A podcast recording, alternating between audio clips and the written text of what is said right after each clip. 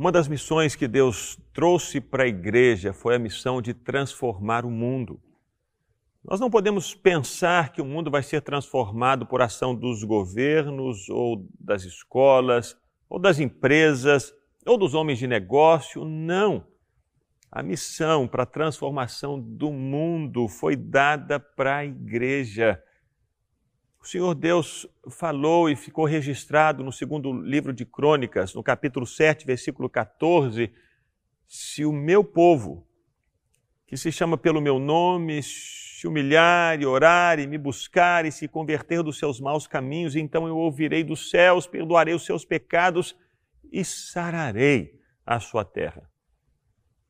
A nossa terra, a nossa nação, vai ser sarada quando nós, que somos o povo de Deus, nós que somos a igreja do Senhor, nos voltarmos para Ele.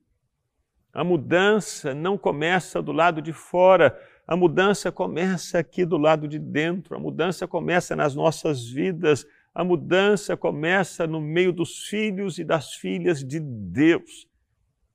Não podemos apontar o dedo para os outros. Antes, precisamos apontar o dedo para nós mesmos e pedir: Deus, nos perdoa, Deus nos lava, Deus nos limpa, Deus nos purifica de todo pecado, Deus vem nos sarar.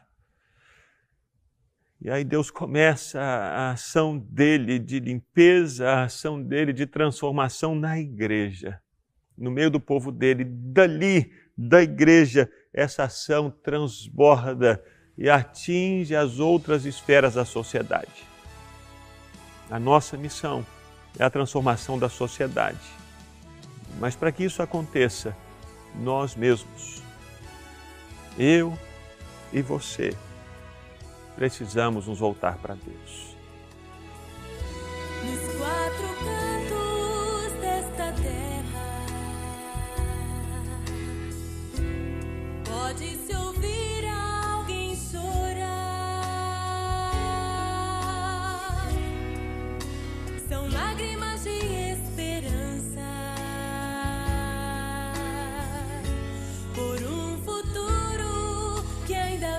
Chegar.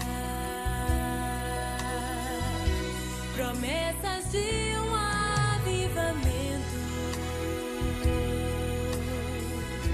que o mundo inteiro